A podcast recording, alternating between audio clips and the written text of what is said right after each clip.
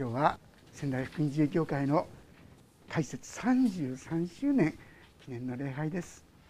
本当に皆さんの今までの多くの献身祈り奉仕それによって今今日ここにあることを本当に感謝したいと思います。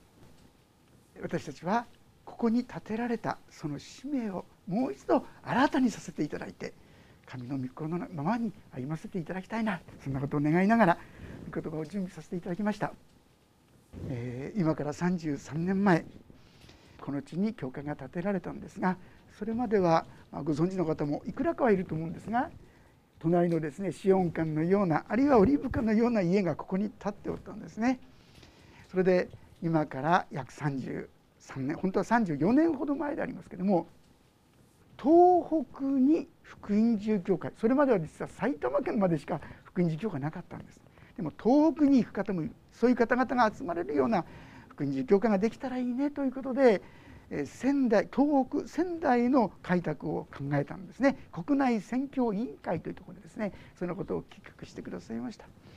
当時の委員長がですねその東北宣教ということで視察に来たんです。実はその時に連れてきてくださったのは清水明兄弟のお父さんですね。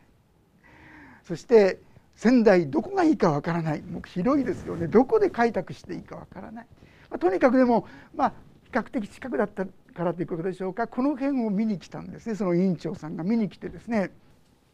そして今のその駐車場草むらだったんです。もういっぱいの。でそこに立ちながらうんここら辺にできたらいいんだよなってそう言ってでも建てられるとこなかったのでまた他に行ってあちこちですね仙台中を見て回ったんですがなんかもう一つピンとこなく来なくてですね、えその先生がもう一度あそこに行ってくれないかここに連れてこられた。何にもわけなかったんですけどね。そしてもう一度そこに立ってああここにできたらいいんだけどなってまた言ってですね。そしてその清水さんのお父さんにもしもこういうとこに売りが出たら知らせてほしいと。そういうお願いをしてそして帰ったら1週間も経たないうちに実にここが売りに出されたんですね。そしてすぐにですねもう手続きをってこう購入することになったんですね。ところがまあこれは福音住教会の40周年記念ということで開拓をしましょうということで始まったんですが土地、まあ、建物といいましょうかそれを購入したんですが1988年のことでした。使わされる人がいないんですね。1年の間にいなかったんですね。それで、まあ、私もですねせっかくの土地もいい場所もあるんだから使わされる人を起こしてくださいなんてことをですねお祈りしておったんです。まさか自分がですねそこに来ることになるとは夢には思ってなかったんですが。でも不思議な神様の導きの中で本当に神様が仙台仙台にそのことをですね教えてくださってそして決断がついてここに来ることになったんですが確か4月1日のことだったと思うんですね。家内と一緒にですねこの視察に来たんです。この場所をねどういうところかな。神様が使わさってくださる場所っていうのはどんなに、えー、いいところかな。そんな思いでやってきてやっとここに着いた時ですね正直言いまして愕然としたんです。どういうことかって言いますと計画ではまあ、全部こう平屋だったんですが平屋のところに総2階にしてで2階を街道にしてで開拓を始めるということだったんです。当時日照権が結構問題になっている時代でした。ですからみんな平屋なのにここに総2階にしたらねどう思うか特にこちらの家はもう全部暗がりですよね影がついてしまうここでもう最初からしたら問題が起こるななんてことを想像したわけですしここで開拓をするということは車どうするのか？車なきゃ来れないでしょうってね。もうあちこち坂道だらけですよね。ですからここでどうやって開拓伝道するのかなと思ったらですねもう非常に暗い気持ちになりましてね。実はその朝家内と一緒にここに来る時ですね。朝こう聖書を読んできたんですがそこはですねあのモーゼによってカナンにですね石膏その地を偵察する人を使わされた人のところだったんですね。そしてあれここはこうだああだとですね、まあ、悪口って言うんでしょうか？悪いところを上げつらってるそのところを読んできたんですね。私神様今私たちは悪い石膏になってますってね。もう何これってですね期待してたんですがなんだという気持ちでした。まあ、でも一応ですねその聖書のこともあって思い直していやいや神様きっと何かしてくれるのかなと思いながらですね帰っていったことを覚えていますね。もう一つですねこの建物増築っていうことだったんですが増築って結構お金かかるんですよね。それでですね急遽変わりましてアメリカの方々が非常にこう協力してくださる援助してくださるってことで40周年なのでってことで建て替える全部新しくするっていう話になる当時まだまだそんなに広がってなかった 2x4 もう先駆けなんですここの教会はね建ててる時に近くの人が見に来たぐらいですね。ところがこのためには資材を置く場所が必要なんですよね。私たち来たばかりで誰も知り合いいないんですよ。いろいろこうやってもそういうちょうどいいところ資材を置く場所ってないですよね。もうギリギリもうすぐ来るっていう段階で分かったので今の支援センターあそこの場所は月10万で貸してくださるって言うんですね。いや資材をですね本当に大変な思いしてあげなきゃいけないわけですよね。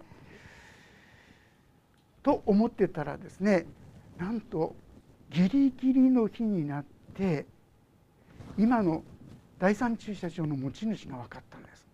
調べようがないんです。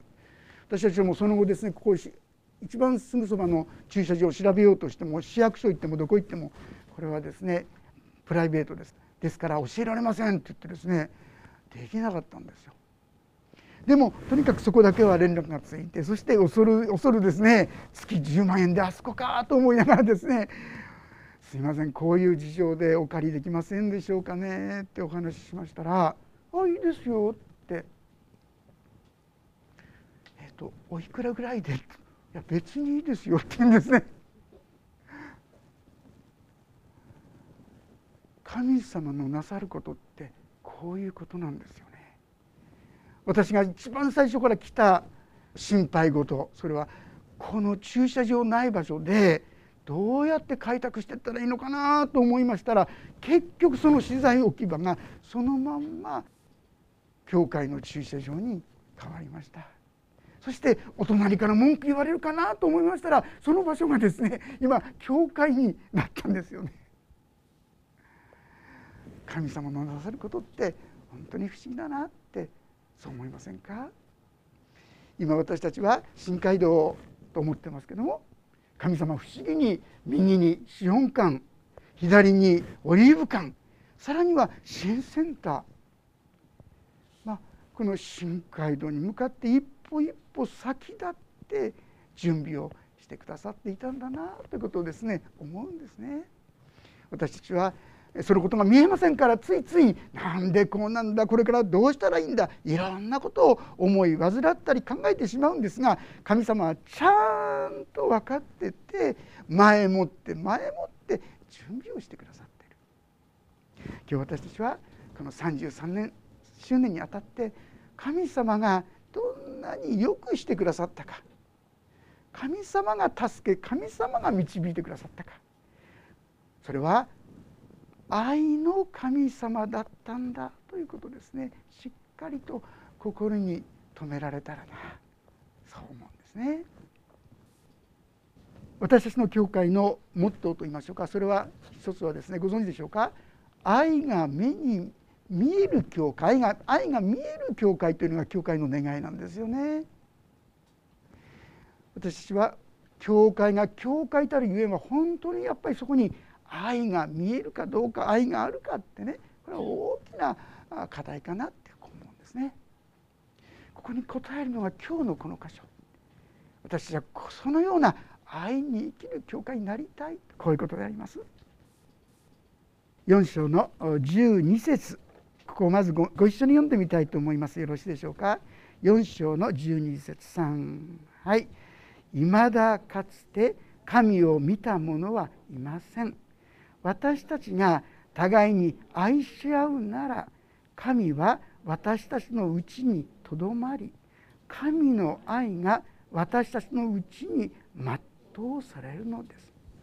もうさらっと読んじゃったらですねあんまり心に残らないかもしれませんがとっても深い大切なことを言ってるように思います。確かに私たちは神を見てませんよね。ある人は献身って言ったらこれ見る神ってあの知らない人が書いたみたいなんですが私たちは目では見えません。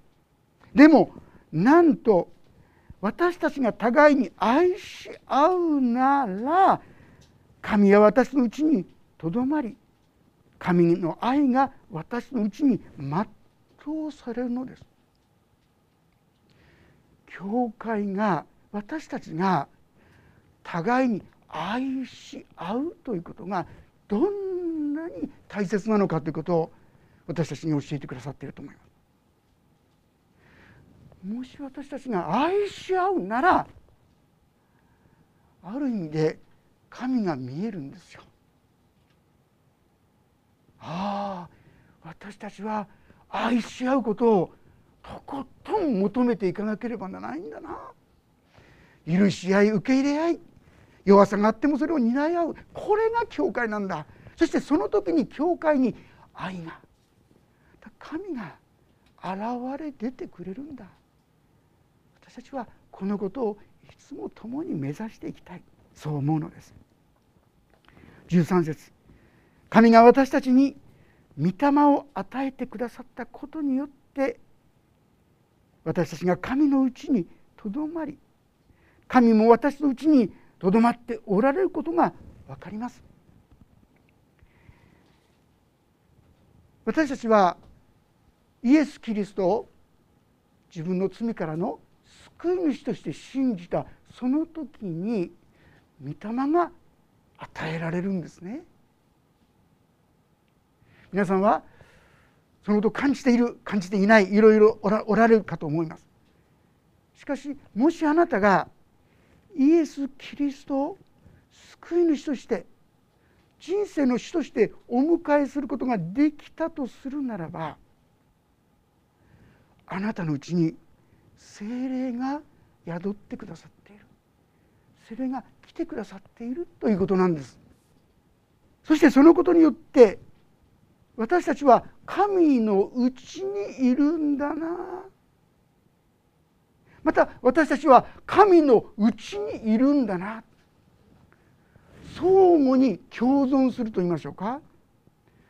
神が私のうちにおられて私たちも神のうちにいるというですね特別な恵み祝福の中に置かれる。難しいことではない。イエス・キリスト私たちが本当に救い主として自分の罪を認めてイエス・キリストを救い主として信じる。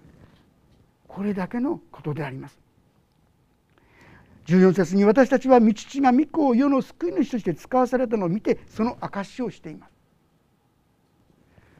神は私たちを愛しておられましたから私たちがどうしても受けなければならない罪の許し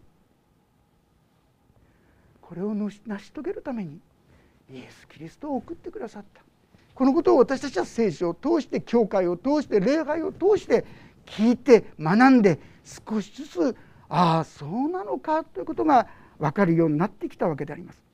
ですから大事なのはこの15節の言葉もう一度ご読んでみましょう3はい誰でもイエスが神の御子であると告白するなら神はその人のうちにとどまりその人も神のうちにとどまっています。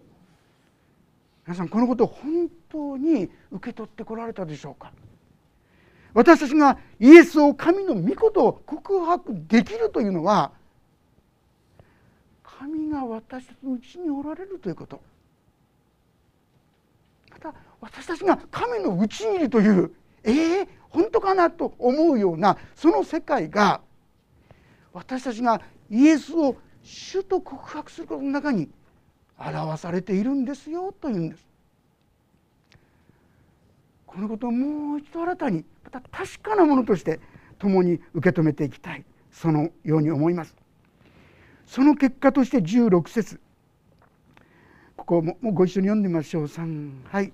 私たちは自分に対する神の愛を知りまた信じています。神は愛です。愛のうちにとどまる人は神のうちにとどまり神もその人のうちにとどまっておられます。私たちに対する神の愛それはどこに表されたか。それはイエス・キリストをこのように送ってくださった。そしてその罪なきお方をなんと十字架にかけられた。どうして？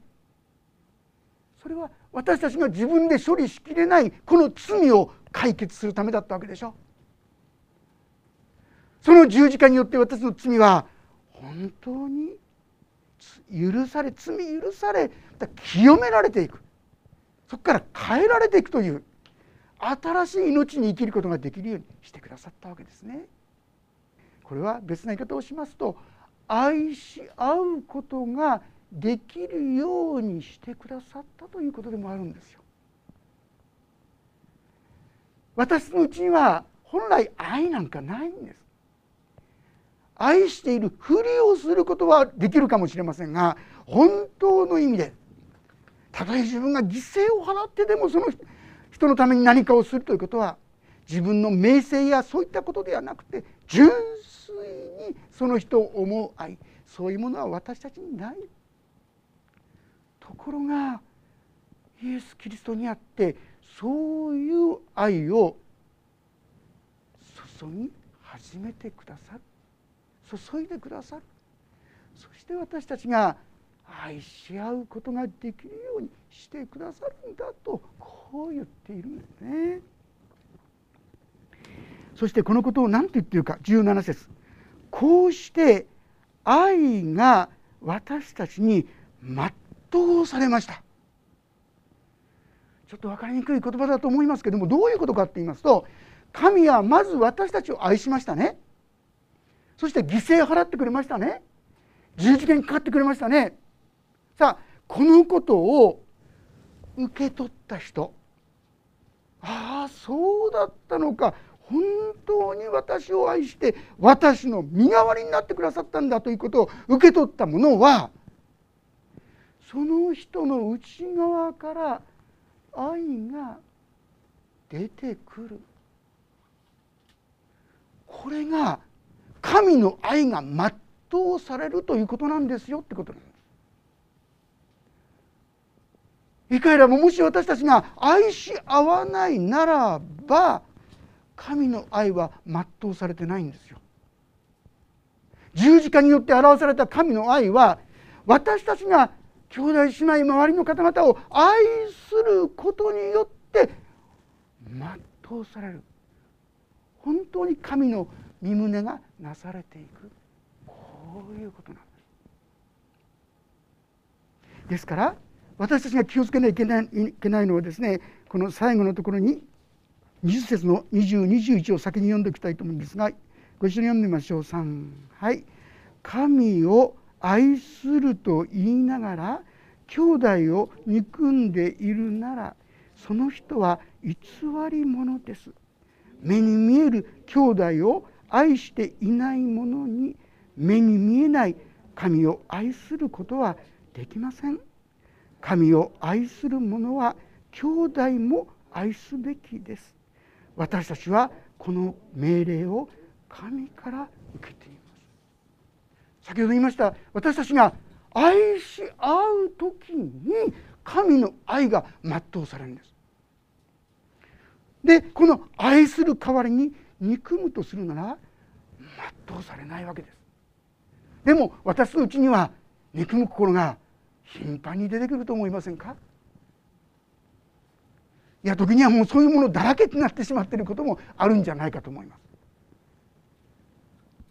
その時に私たちはああ私はずれてしまってるな。このことに気づかせていただくことが大切なんですね。あ神様の愛は全うされてにある。神様全うできるように今私のこの心を清めてください。う祈ることが大切だということなんですね。ヨハネの手紙の第一一章の8節9節を読ませていただきます。ヨハネの手紙の第一一章の8節9節を読みしますがもし自分には罪がないというなら私たちは自分自身を欺いており私たちのうちに真理はありませんもし私たちが自分の罪を告白するなら神は真実で正しい方ですからその罪を許し私たちを全ての不義から清めてくださいます。私は悪くない。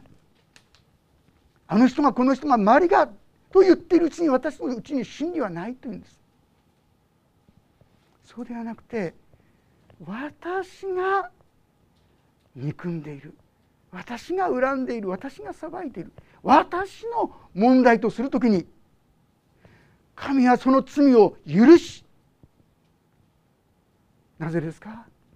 その罪の許しがあの十字架だからです。その罪を許し全ての悪から私たちを清めてくださる。これは愛せない私たちが愛することができるようになる。それは頑張って一生懸命頑張って許そうとすることではなくて自分には罪がある恨みがある裁きがあると告白する。これですよというんです。その時に私のうちにあった恨みや憎しみが消し去られていく。そうして私たちもでもでもと言って許したり愛することができるようになっていくある人はですねこの神様の愛をですねデモの愛って言った人がいるんですね。デモの愛って何だって思いますが私はひどい人間ですって言われてもでも神はあなたを愛しますよ。私はこんな醜いものです。でも神はそのあなたを愛していますよ。どんなに自分がひどくてもでも神はあなたを愛しておられますよ。これが神の愛ですよね。私はこの愛を真剣にチャレンジすると言いましょうか。その愛に生きようと決心させていただくことが大切ではないかと思うんですね。ヨハネの手紙の方に戻りますがここにこんな言葉が出てきます。17節。こうして愛が私たちにあって全うされました。ですから私たちは裁きの日に確信を持つことができます。この世において私たちもキリストと同じようであるからです。もし私たちがこの愛を受けて許しの世界に生きるとするならばその人はキリストと同じような人。キリストはそのためにこの世に来てくださった。そして私たちもそのような人になることができる。自分のうちにはそんな力がありませんが神はそのような力を御霊によって私たちに与えてくださる。これがこの箇所が言っているところであります。そしてもし私たちがそのようになるならですね神もまた私を本当に許してくださると信じることができるようになりますね。だから裁きを恐れなくなる。神は私を本当に丸ごと許してくださり受け入れてくださる。ですからその心が豊かになっていく。ここにありますように確信を持つことができる。ああこんな私をも神は本当に許し受け入れてくださっている。あなたにはこの確信があるでしょうか？ぜひこの確信をしっかり握っていただきたい。握るために自分の中に潜んでいるさまざまな悪罪を正直に素直に認めてああそのためにイエス様はこの世に下ってくださったんだな。そして身代わりになってくださったんだなとこう受け止めていただきたい。その時に皆さんのうちにも確信がだんだんだんだんはっきりとそして豊かなものとして立ち歩むことができるようにしてくださるそう思うのです。そして次の箇所が今日のテーマにさせていただいた言葉です。ここもご一緒に読んでみましょう。3はい。愛には恐れがありません。全き愛は恐れを締め出します。恐れは罰が伴い恐れる者は愛において全くものとなっていないのです。19節も私たちは愛しています。神がまず私たちを愛してくださったからです。皆さん愛に対するものが恐れなんです。愛と恐れは同居しません。もし私たちの心が愛に満たされていく時に恐れは消えていくんですよ。別な言い方しますと恐れがあるということは神の愛が全うしてないからなんです全うしてないっていうのはその愛をその通りには受け取ってないってことが第一ですよね。本当に自分をそのまんま許してくださって受け入れてくださるここに断ち切ってない断ち切ることができないでいるってことですよね。そうすると私たちは愛の技に勤しめないんですよ。あのマタイ伝の25章の中にタラントのお話がありますよね。5タラント2タラント1タラントでその1タラントの人はですね何て言ったかって言いますとねその1タラントを隠しといたって言うんですよね。後で請求されんじゃないかと恐れて隠していたって言うんですよ。神が愛だということをご主人が愛だということを受け止めてなかったんですね。ああ。命を懸けるほどに愛してくださったという事実をある意味で否定すると言いましょうか無視してしまった。もう一度ああ私を神は命を懸けるほどに大切に大切に思ってくださったんだというこの事実にしっかりと立っていただけたそうする時に私のうちには愛する力が湧き上がってくる。そこには恐れが消え去っている。こんな私を許してくださった神様。もうそこは感謝とともにさらにその人が愛するものとなっていくでもね忘れちゃいけないのは19節のお言葉。ご一緒に読んでみましょう。3はい。私たちは愛しています。神がまず私たちを愛してくださったからです。私たちがああしたら神は愛してくださる。こうしたら喜んでくださるじゃないんです。まず神が私を愛してくださった。まず神が私を許してくださった。まず神が私を受け入れてくださった。ここに立つことです。どうやって？十字架によってです。そうする時にああ不思議な力が解放が私の心を満たし始めるでしょう。許せなかった人に対してじゃあちょっと許してみようかな。忍耐してみようかな。そんな力が出てくると思います。でも大事なのはまず神が私を愛してくださった。これを抜きにしてはなりません。そうするともう疲れてしまいます。できなくなってしまいます。まず神が私を愛してくださった。ここに立つ時に私たちにも前に向かっていく力がちょっとずつちょっとずつ与えられていくんですね。もう時間が来てしまいましたけども私がまだ新学生の時にほとんど神を愛する愛なんてありませんでした。でも自分が本当に惨めで哀れでどうしようもない存在だということがだんだん分かってきた。とともにそんな私が捨てられてないということを感じ取れた時から私の中では少しずつ本当の意味での変化が起きてきたように思います。自分が頑張ってるからじゃない。立派だからじゃないきちんとしてるからじゃない。どうしようもないのにその私を神がまず愛してくださった。これを受け取る時に私たちのうちにも愛が少しずつ成長し始めてそれはいつしか隣人を愛する愛愛が見える交わりへと私たちを導いてくださる。こんなことをこれからも求めていきたいと思います。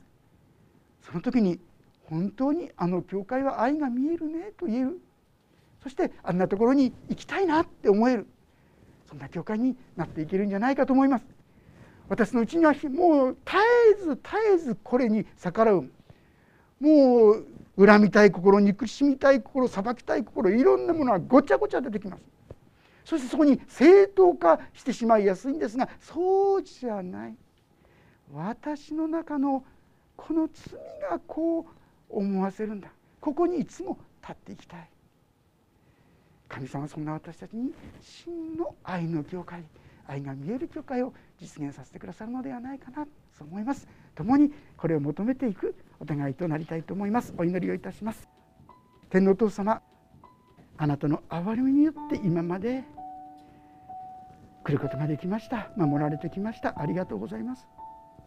でも主よどこまでも私たちは本当の意味での教会愛し合う胸にならせていただきたいとそう願っています。でも私の内側からはその反対の思いが恨む心や裁く心や醜い思いが次々と起こってきます。でも主ようそのためにイエス様が死んでくださったことそしてこれを清めてここから私たちを救い出して愛のなかった私たちに一歩愛の道を進み出す力が御霊によって与えられることありがとうございます。小さな一歩でも愛し合う群れに向かって私たちを歩ませてください。そして本当に愛が見える教会に私たちをならせてくださるようにお願いします。御手に委ねます。イエス・キリストの皆によってお祈りをいたします。アーメン。